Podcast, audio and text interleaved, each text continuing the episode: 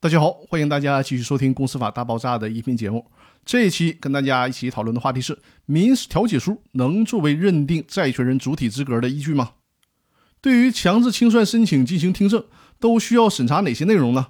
首当其冲要审查的就是受理案件的法院有没有管辖权的问题。关于这个问题呢，我在《公司法大爆炸》音频专栏的第七百四十三期《申请公司清算应该到哪个法院去起诉》。在那一期节目里面呢，已经做过详细的讲解了，在此呢就不再赘述，大家可以去听一下那一期的节目。那第二个要审查的问题就是申请公司清算的主体资格问题，有没有资格申请对公司进行强制清算？其中，对于债权人主体资格的审查，可以看债权人呢是否有生效的法律文书确认了债权。通常这种生效的法律文书指的就是民事判决书，但这里面就涉及到一个特殊的问题：民事调解书。能不能作为确认债权人主体资格的依据呢？对于这一点，最高法院还是非常谨慎的。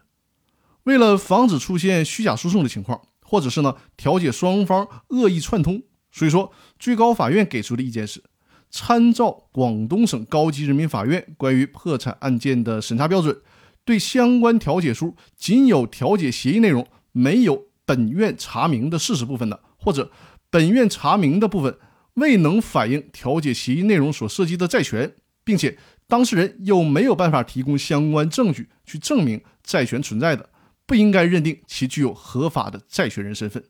所以呢，仅拿这个调解书去证明自己有申请公司清算这个债权人的资格，并不一定能成功，还得包括以上最高法院所说的这些要素，这个调解书才能够被用于确认你具有债权人的身份。那申请公司清算的另一个主体资格就是股东资格审查的问题了。对于股东资格的认定呢是比较复杂的，我会在下期音频针对如何认定有股东资格这个问题做详细的论述。那好，本期的内容就分享到这里了，我们下期继续，感谢大家的收听。